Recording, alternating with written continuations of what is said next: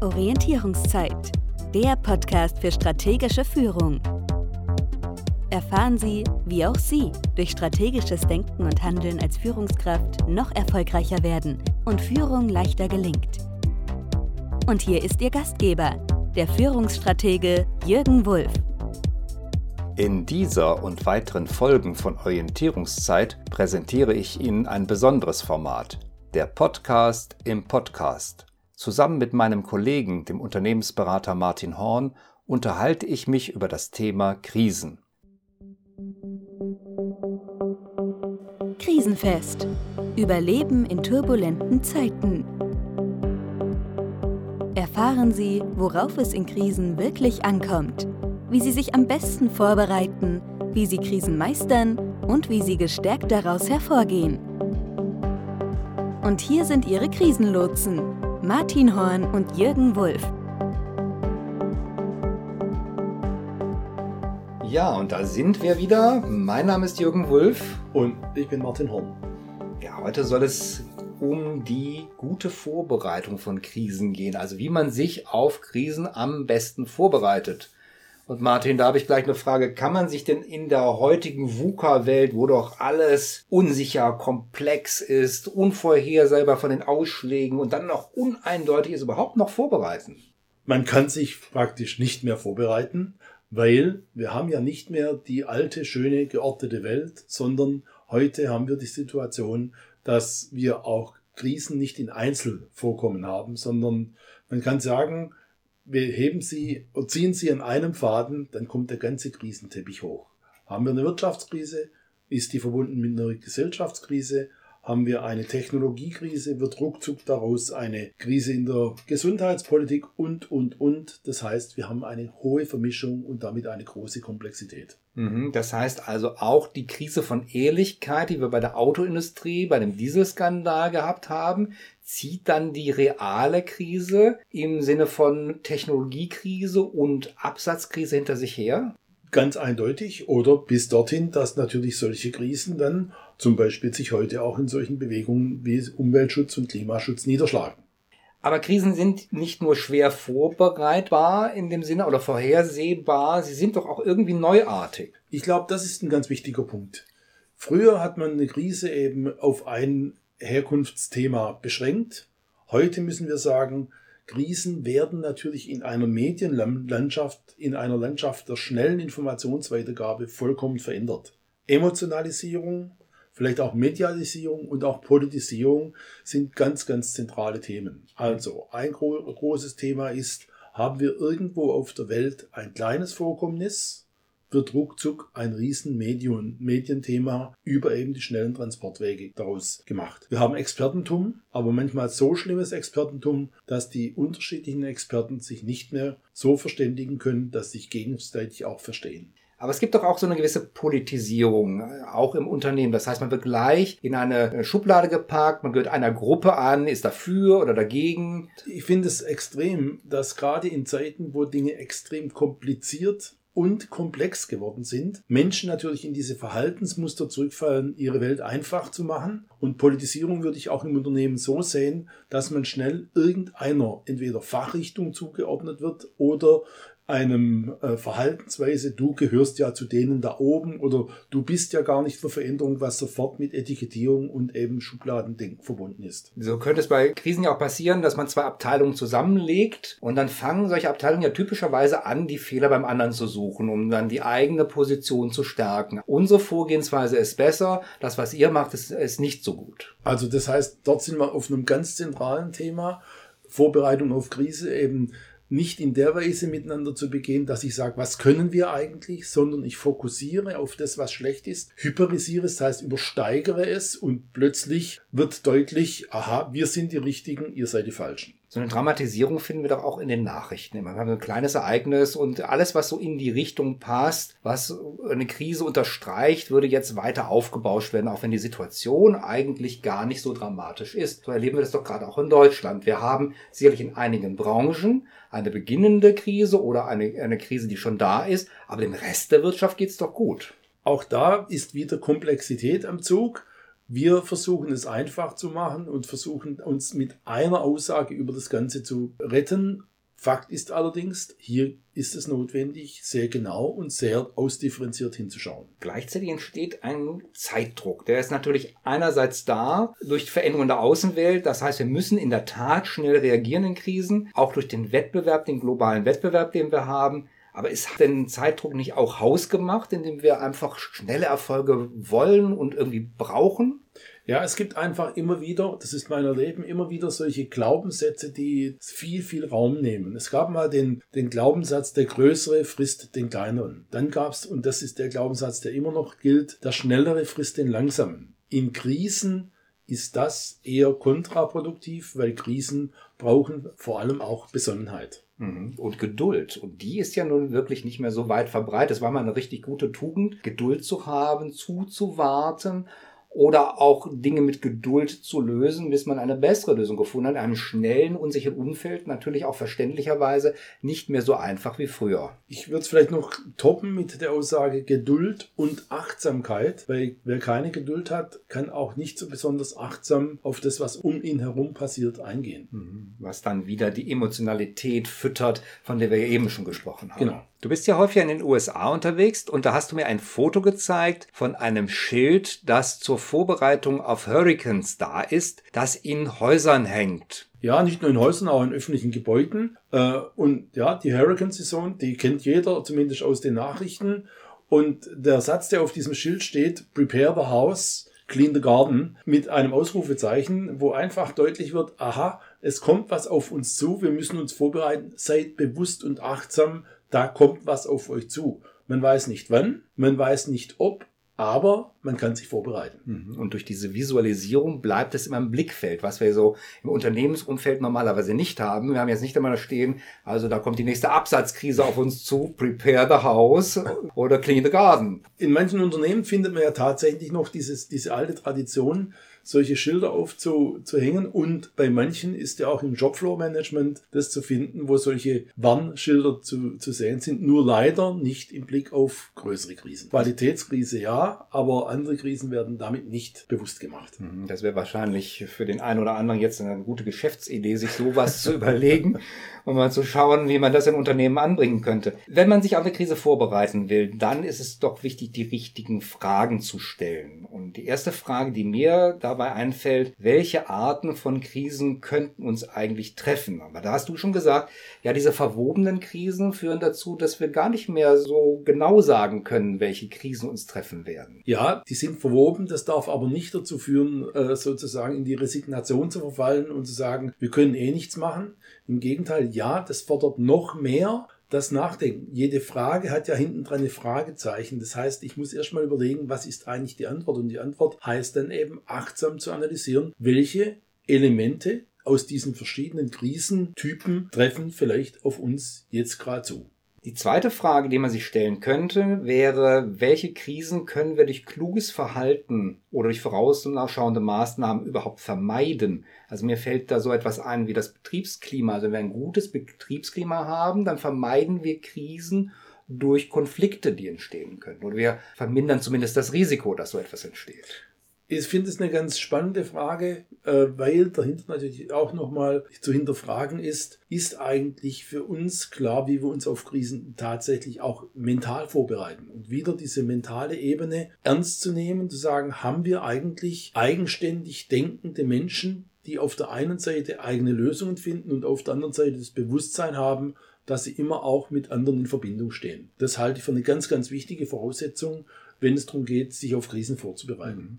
Andererseits gibt es ja auch Krisen, auf die man wenig bis gar keinen Einfluss hat. Und das wäre dann auch die nächste Frage. Auf welche Krisen haben wir überhaupt keinen Einfluss oder nur wenig Einfluss? Ich denke, wir haben gar keinen Einfluss auf die Krisen, die aus größeren Zusammenhängen von außen auf uns zukommen. Wenn jetzt eben China mit USA in einem Handelsstreit steht, dann hat es Auswirkungen eventuell auf unsere Firma. Wenn Rohstoffe verknappen und wir die nicht mehr beibekommen, dann hat es Auswirkungen für unsere Firma im Moment als Krise ist noch unklar, wie wir es hinkriegen. Unter Umständen wird aber aus der Geschichte auch eine Katastrophe und das können wir dann schwer beeinflussen, wo keine Rohstoffe sind, können wir sie nicht herzaubern.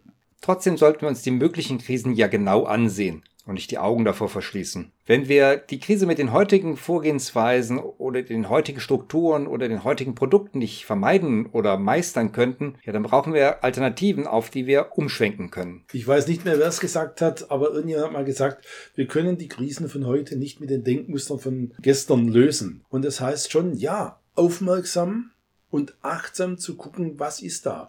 Mit Bewusstheit und diesem Scharfblick darauf zu schauen, was kommt auf uns zu. Und das ist eine der besten Vorbereitungen auf die Krisen, sich dessen bewusst zu sein. Da entsteht gerade was, wo ich reagieren muss. Die nächste Frage, die man sich stellen sollte, wäre, wie wahrscheinlich ist es überhaupt, dass uns diese Krisen treffen? Also schon so eine Wahrscheinlichkeit aufzustellen, um das Risiko zu klassifizieren.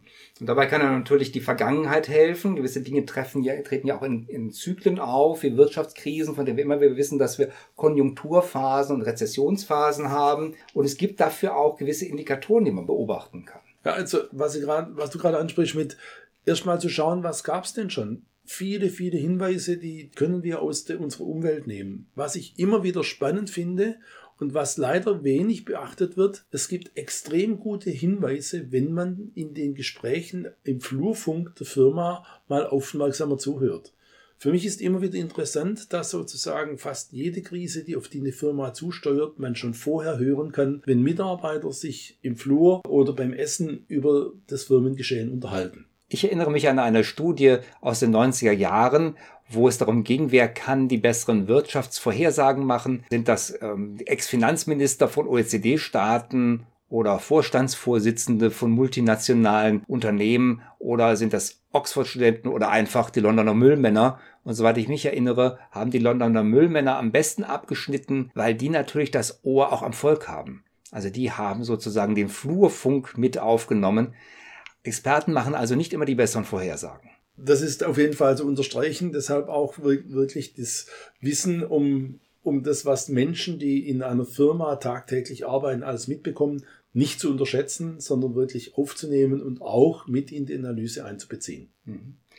Die nächste Frage wäre dann, welche möglichen Gefahren drohen uns durch die unterschiedlichen Krisen? Wir haben es zum Teil ja schon angedeutet und welche Szenarien sind denkbar. Also es ist sinnvoll, die Gefahren sich anzusehen und verschiedene Szenarien zu entwerfen. Das ist aber so wichtig, dass wir das gern nochmal in einer gesonderten Episode detailliert darstellen möchten.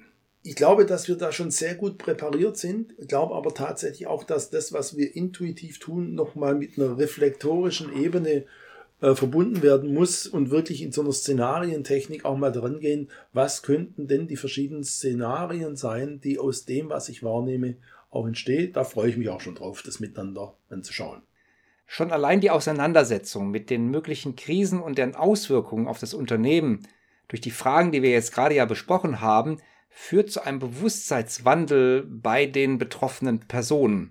Und da sind ja insbesondere die Führungskräfte gefragt, auf sie kommt es ja an, wenn im Rahmen einer tatsächlichen Krise eine Vielzahl von Problemen in einem komplexen Umfeld mit den Beteiligten unter Zeitdruck gelöst werden müssen.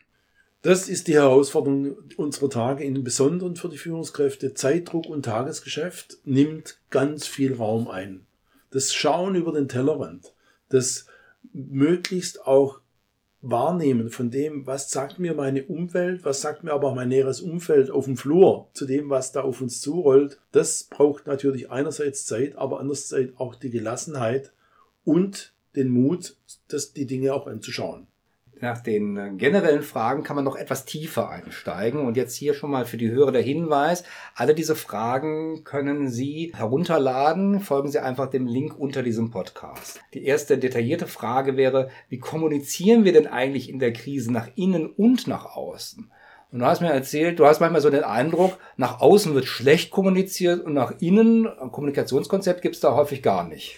Das hört sich vielleicht ein bisschen provokant an, aber leider ist es meine Erfahrung, dass nach außen oft in einer Art und Weise kommuniziert wird, die erstmal alles beschönigt, vielleicht manchmal auch verharmlost, vielleicht manchmal auch wirklich leugnet und dass das, was aber dadurch auch innen geschieht, was Demotivation angeht, was Verlieren, Verlieren des Glaubens an die Leitung angeht, extreme Folgen hat. Deshalb gut nach außen kommunizieren und gut nach innen kommunizieren ist ein ganz, ganz wichtiges Element in der, in der Krise. Mhm. Und ich glaube, dass man dafür wirklich ein Kommunikationskonzept braucht. Das ist so eine Art Marketingkonzept nach innen. Das ist vielleicht bei der Krise vielleicht das falsche Wort Marketing, aber schon ein Konzept, das festlegt, wer spricht, wie sprechen wir und was muss alles kommuniziert werden. Das überlegt man sich nach außen eher als nach innen, wobei es nach innen genauso wichtig ist, weil es ja die verschiedenen Gruppen zusammenbringt, damit überhaupt die Krise bewältigt werden kann.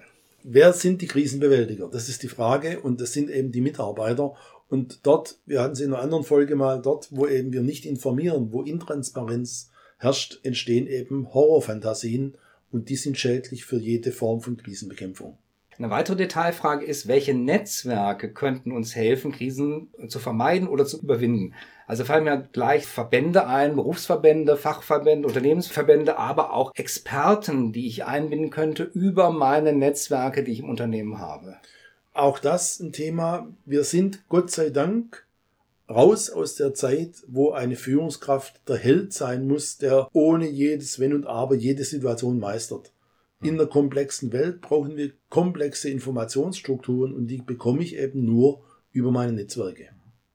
Dann lohnt es sich natürlich anzusehen, welche Standorte des Unternehmens eigentlich besonders gefährdet sind. Also gibt es gewisse Länder, in denen es gefährdet ist, Regionen, die gefährdet sind. Wenn wir zum Beispiel an Naturkatastrophen denken, sind vielleicht ähm, Standorte, die Erdbeben gefährdet sind, von Tsunamis gefährdet sind, von Wetterextremen gefährdet sind. Äh, besonders zu betrachten. Wir in Europa, hier in Mitteleuropa, haben das ja bisher nicht so sehr gehabt, aber wir merken, auch bei uns ändert sich das Wetter und dadurch muss auch eine veränderte Beurteilung der Gefährdung einzelner Standorte auch hier bei uns stattfinden. Und wieder sind wir bei dem Punkt, heute sind Krisen hochkomplex und Standard bezieht sich einerseits natürlich auf das, was habe ich geologisch, vielleicht wettertechnisch, aber auch, wie sieht die wirtschaftliche Situation aus? Wie sieht sozusagen heute das große Thema Suche nach Mitarbeitern aus? Das sind alles Themen, die komplex miteinander verbunden heute dieser Vorbereitung gehören, das zu, zu analysieren. Dann lohnt der Blick nach innen auf die Prozesse, die Strukturen, und die Ressourcen, die wir brauchen. Nämlich einerseits, welche kritischen Prozesse Unternehmen sind bei welcher Krise besonders gefährdet. Ist es der Produktionsprozess? Ist es der Forschungsprozess? Ist es die interne Kommunikation? All diese Prozesse sollte ich mir genau ansehen und schauen, wie Krisen auf diese einwirken und sie gefährden können und damit auch das Miteinander und das Funktionieren im Unternehmen in Gefahr bringen können. Exakt, das ist aber, da sind wir ganz gut drin, diese Prozesse zu analysieren. Worauf ich gerne noch hinweisen möchte, ist, es gibt hinter allen Prozessen immer Menschen und all unsere Prozesse sind immer nur so gut wie die Menschen, die sie anwenden. Deshalb geht es auch um solche weichen Themen. Was ist eigentlich, was uns zusammenhält? Was ist die Kultur, die uns treibt, dass wir dieses Unternehmen erfolgreich halten wollen? Und damit auch verbunden natürlich die Frage, welche Prozesse müssen wir ändern oder auch einrichten. Also für was haben wir gar keinen Prozess? Worauf sind wir nicht vorbereitet? Also wenn wir bisher unseren Garten nicht in unseren Prozessen hätten, um nochmal beim Bild über den Hurricanes zu bleiben, dann müssten wir einen Gartenprozess einrichten, einen Gartenreinigungsprozess genau. für die Krise, damit uns das dort nicht trifft. Und dabei lohnt es sich auch tatsächlich, die Abläufe auch im Detail genau anzugucken und zu sehen, was sind so die Kernabläufe, was brauchen wir, was müssen wir schützen, damit wir wirklich handlungsfähig bleiben. Damit verbunden natürlich auch die Strukturen anzugucken. Prozesse funktionieren so gut wie die Strukturen im Unternehmen sind und sind die eigentlich hilfreich, die Strukturen? Also die Frage stellt sich generell, aber in Krisen insbesondere. Und welche würden uns denn eigentlich behindern oder gar gefährden? Ich hatte mal mit einer Firma zu tun, wo ein unglaublich bürokratischer Aufwand betrieben wurde, um Geld an Kunden, was zu viel bezahlt wurde, zurückzuzahlen. Da war die Sachbearbeitung, gab es ihrer Chefin, die gab es ihrer Chefin, das landete bei der Abteilungsleiterin. Und man mag es nicht glauben, selbst Summen unter 10.000 Euro wurden vom Vorstand entschieden. Also ich nenne das wirklich ähm, Arbeitsbeschaffungsmaßnahmen, die da herrschen. In der Krise kann sowas tödlich sein. Das kann tödlich sein und es kann eine Krise sogar befördern, dass aus einer schwierigen Situation erst die Krise entsteht äh, entsprechend ist ein großes Thema eben, wie schnell können wir auf Krisensituationen reagieren, weil viele Krisen, die werden erst zur Katastrophe, weil wir nicht schnell genug reagieren können. Also heißt es, solch ein Ablauf wäre schädlich. Das Zweite, was extrem schädlich ist im Unternehmen, wenn Strukturen Brüche haben. Also Sie haben äh, zum Beispiel die Vorstellung, jawohl, unsere nächste Ebene reagiert schnell und Sie haben dann Führungskräfte, die aber sagen, nee, nee, jetzt warten wir es erstmal ab. Dann haben Sie einen Strukturbruch. Jeder Strukturbruch kann sich in der Krise sozusagen negativ auswirken. Du hast ja gerade schon gesagt, das Wichtige sind die Menschen und deswegen sollten wir auch die Schlüsselpersonen identifizieren, also interne und externe Schlüsselpersonen, die bei Krisen eine besondere Bedeutung zukommt. Und die Frage ist auch, wie stärken wir diese, diese Personen? Was brauchen diese welche Kompetenzen müssten diese Schlüsselpersonen aufbauen und wie wir den zusammen, wie stärken wir den Zusammenhalt und die Arbeitsfähigkeit der Mitarbeiter bei Krisen? Da sind wir zentral in, in der Frage, wie bereiten wir uns auf Krisen vor? Und ich sage mal, ein zentrales Thema darin ist auf jeden Fall, wie werden diese Schlüsselpersonen schon vor der Krise gehört? Und erst recht haben diese Schlüsselpersonen Zugänge wo wir schnell in gute Kommunikation über die derzeitige Situation kommen können. Wir haben in der ersten Episode auch darüber geredet, dass Krisen Konflikte hervorrufen können. Ist ganz klar, alle stehen stärker unter Druck, damit sind Konflikte da. Die Frage, die wir sich auch in der Vorbereitung deswegen stellen sollte, wäre, wie vermeiden wir denn Konflikte in Krisen, die unter unser Unternehmen schwächen? Also was müssen wir für, für Leitlinien, was für Werte sollten wir uns deutlich machen, damit Konflikte konstruktiver ablaufen? Konstruktiver Ablauf heißt immer, in Kommunikation zu sein. Ganz viele Konflikte entstehen aus Kommunikationsabbruch. Denn man könnte sagen, viele Konflikte haben ihre Ursache darin, dass eine Kommunikation schwieriger wird. Das heißt, dort, wo es uns gelingt, auch Meinungen, die uns nicht besonders gefallen oder Menschen zu hören, die kritische Wahrheiten ansprechen und wir das gut aushalten und gut miteinander verarbeiten, dann sind wir auf einem guten Weg, dass aus schwierigen Kommunikationssituationen keine Konflikte entstehen. Normalerweise haben Unternehmen ja eine Vision oder auch eine, ein Selbstverständnis, eine Aufgabe, diese Vision kann in der Krise in Gefahr geraten und das heißt, wir müssen uns auch damit auseinandersetzen in der Vorbereitung, welche konkrete Vision haben wir denn in Bezug auf das Überwinden der möglichen Krise. Es kann ja zum Beispiel Vision sein, gestärkt daraus hervorzugehen, das Ganze als Lernchance zu nutzen oder auch das Unternehmen zu modernisieren, auszurichten. Das können ja dann ganz andere Visionen sein als die ursprüngliche Vision des Unternehmens. Ja, ich würde es zuspitzen und sagen, die Vision, die lebt natürlich da davon, wie sie auch verbreitet im Unternehmen und wie intensiv sie verstanden worden ist. Also eigentlich müssten wir sagen, so eine Vision ist Teil einer Kultur und diese Kultur, die ist eine Orientierungshilfe, die wir nutzen können, um gut durch Krisen zu kommen. Je, je klarer wir da zusammenstehen, desto einfacher ist es, eine Krise zu bewältigen. Aus so einer Vision kann man dann konkrete Ziele ableiten und die konkreten Maßnahmen. Das wären die nächsten Fragen. Also welche Ziele leiten sich dann daraus ab für die Vorbereitung auf die Krise und natürlich auch welche konkreten Maßnahmen müssten wir in der Vorbereitung eigentlich durchführen. Weil das Ganze jetzt nur durchzuspielen im Kopf, das ist das eine, das ist das Mentale, aber es braucht natürlich auch die Umsetzung. Also ohne dass wir konkret etwas daraus folgern, Pläne aufstellen, Strukturen verändern, Prozesse verändern, Ressourcen bereitstellen, dann bleiben wir sozusagen auf halbem Wege stehen und hängen. Das nächste wäre tatsächlich, welche konkreten Maßnahmen müssten wir umsetzen und das müsste man auch in Angriff nehmen. Und diese Maßnahmen können manchmal auch unangenehm sein, aber notwendig, um Krisen wirklich abzuwenden und Folgen von Krisen zu vermeiden. Es ist nicht immer angenehm, das zu tun, aber es ist notwendig. Und wenn zum Beispiel die Kultur das verstanden hat, dass nur getan wird, was notwendig ist, dann wird es auch akzeptiert und mitgetragen. Ich glaube, wir sollten noch mal zusammenfassen, was jetzt so die Kernpunkte der Vorbereitung sind. Ich glaube, wir haben hier so ein paar Stichpunkte, die wir noch mal nennen sollten. Für Ihr persönliches Logbuch Das tue ich gern. Also erstens für die Früherkennung von Krisen. Sich wirklich achtsam und aufmerksam mit der Welt um einen herum, aber auch im eigenen Unternehmen zu beschäftigen. Dann welche Maßnahmen und Maßnahmen können jetzt auch sein, reden über Kultur, reden über die Form der Zusammenarbeit, reden über die Prozesse, braucht es, damit wir in der Krise gut präpariert sind welche Dinge können wir im Voraus tun, also vorsorgliche Maßnahmen im Sinne von Ausbildung, Training, um genau mit den Themen zurechtzukommen und nicht zuletzt zu vergessen, Information, also Botschaften nach außen, Botschaften nach innen, die klar sind, die anzeigen, wohin es geht, wo wir stehen und eine ständige, lebendige Kommunikation sind die besten Vorbereitungsthemen für die Krisen. Trotzdem ist allen klar, auch bei bester Vorbereitung wird etwas in der Krise garantiert anders sein. Man wird sich nicht auf alles vorbereitet haben. Etwas wird völlig anders laufen. Also heißt es doch, erwarte das Unerwartete. Erwarte das Unerwartete, kann ich nur unterstreichen.